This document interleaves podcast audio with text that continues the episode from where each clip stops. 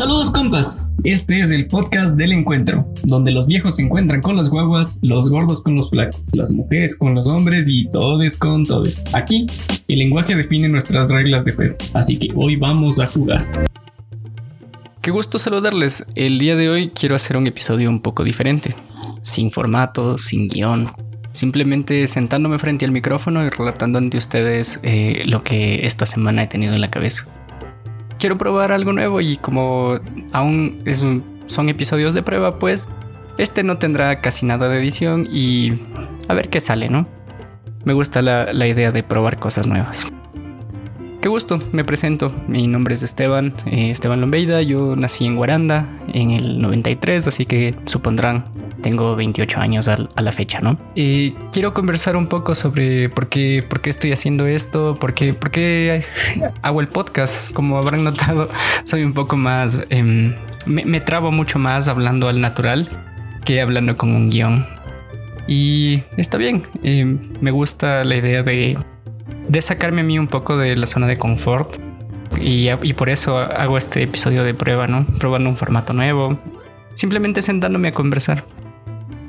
¿De dónde sale de la M a la TAM? Como les mencioné en el primer episodio, El mito del otro, yo he visto durante años que América Latina enfrenta siempre problemas de corrupción, de pobreza, de precarización laboral, de sobre todo de corrupción, ¿no? Entonces, eh, además de eso, vivimos en, o sea, crecimos en, o sea, más gente como yo hemos crecido en sistemas educativos poco eficientes que nos enseñan muchas cosas, pero a pensar realmente poco. Nos enseñan a obedecer mucho más que a pensar. Y bueno, no, bueno, no sé realmente si decir eso, porque eh, yo creo que tengo pensamiento crítico. Me cuestiono mucho y estoy, o sea, y presento muchas dudas ante, ante el conocimiento que veo ante mí casi siempre, ¿no? Entonces, se me vuelve un poco contradictorio, pero no, no creo que eso haya sido lo que me enseñó el, el colegio, la universidad, ¿no? Sino mi formación personal, mi contexto, creo que esos son los pilares bases de, del, pensamiento crítico. Entonces, creo que mucho, y esto es una visión personal como casi todo lo que digo en este podcast, creo que mucho de esto tiene, mucha de esta responsabilidad, mucho de esto de, de aprender a ser personas críticas tiene que ver nuestro contexto, nuestras familias. Mucho más allá de quejarme, Eh, quiero, quisiera proponer cosas, quisiera que de la M la TAM sea el espacio en el que simplemente podemos sentarnos a conversar, tener un espacio abierto de, cuestionar cosas, de cuestionar el paradigma, los paradigmas bajo los que vivimos, la, sociedad que construimos día a día con nuestros actos. Por eso creo mucho en el, episodio, en, el, en el tercero de este podcast que se llamó la falsa empatía. Yo, yo de verdad creo que no podemos ser empáticos 100% con todo el tiempo, con toda la gente. Realmente creo que no es posible. Lo que sí creo que es posible es empezar a construir una sociedad que escuche, porque eso es algo que bastante falta nos hace.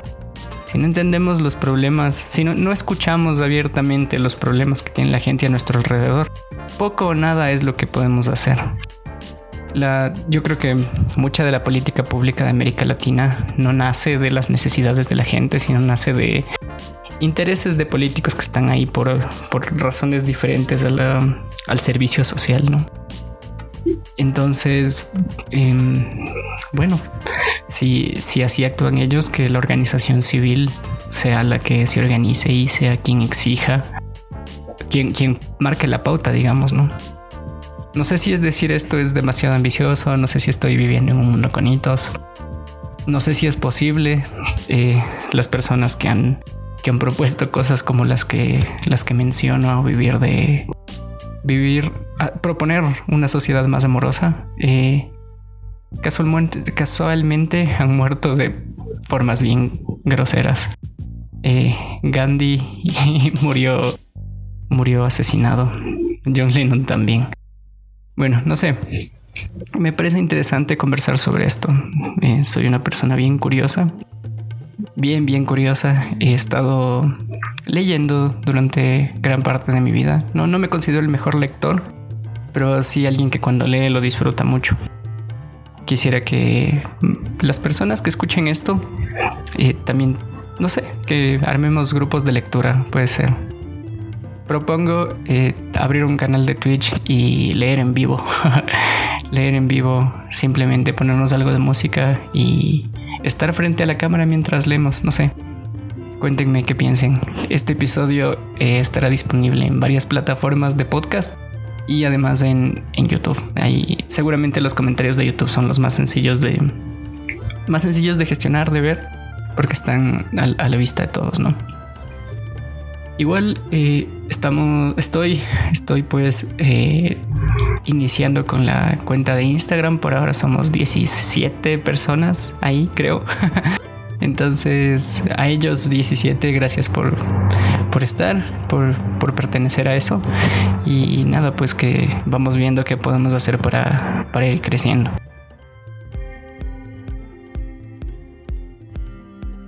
Eh, quería contarles algo importante para mí esta semana. Eh, me tatué, me tatué un sol. No sé realmente de qué cultura es este sol o si es solamente el diseño de un, de un tatuador que encontré por internet. Pero mm, me tatué un sol, me tatué un sol. Creo que la, vida se convierte en, eso gracias a la combinación de los elementos.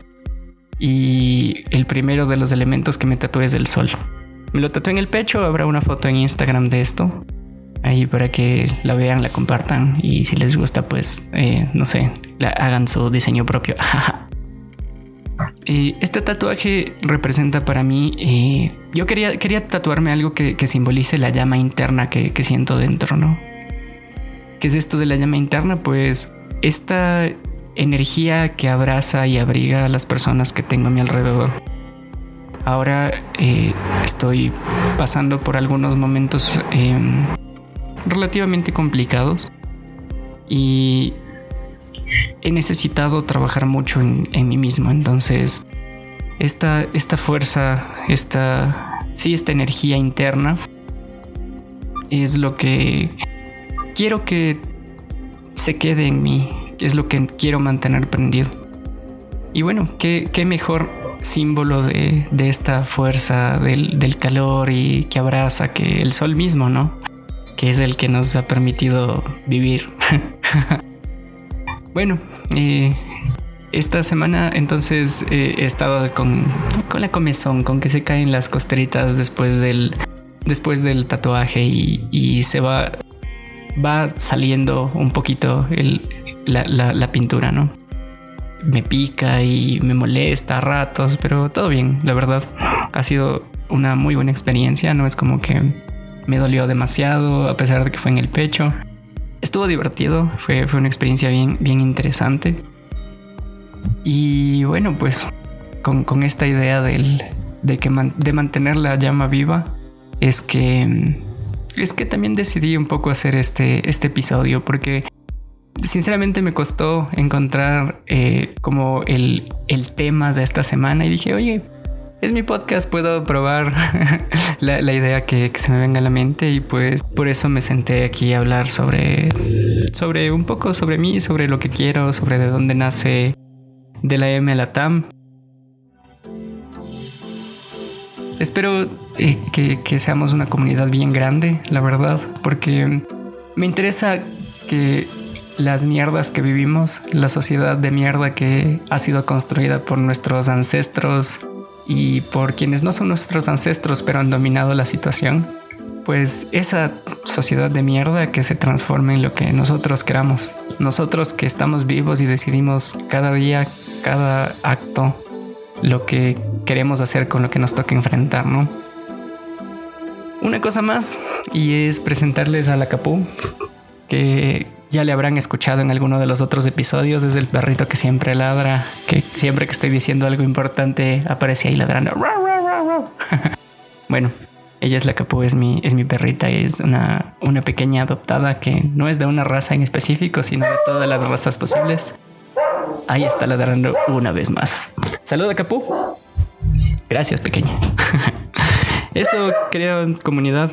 Y los, los latameros. No, está horrible ese nombre. Bueno, si es que alguien escucha esto, que espero que sí. Eh, espero sus, sus preguntas, sus comentarios sobre, sobre el, nombre que les gustaría para la, la comunidad. Eso, sin mucho más que agregar, eh, mando un abrazo y creo que evidentemente nos escucharemos la semana que viene. Un abrazo.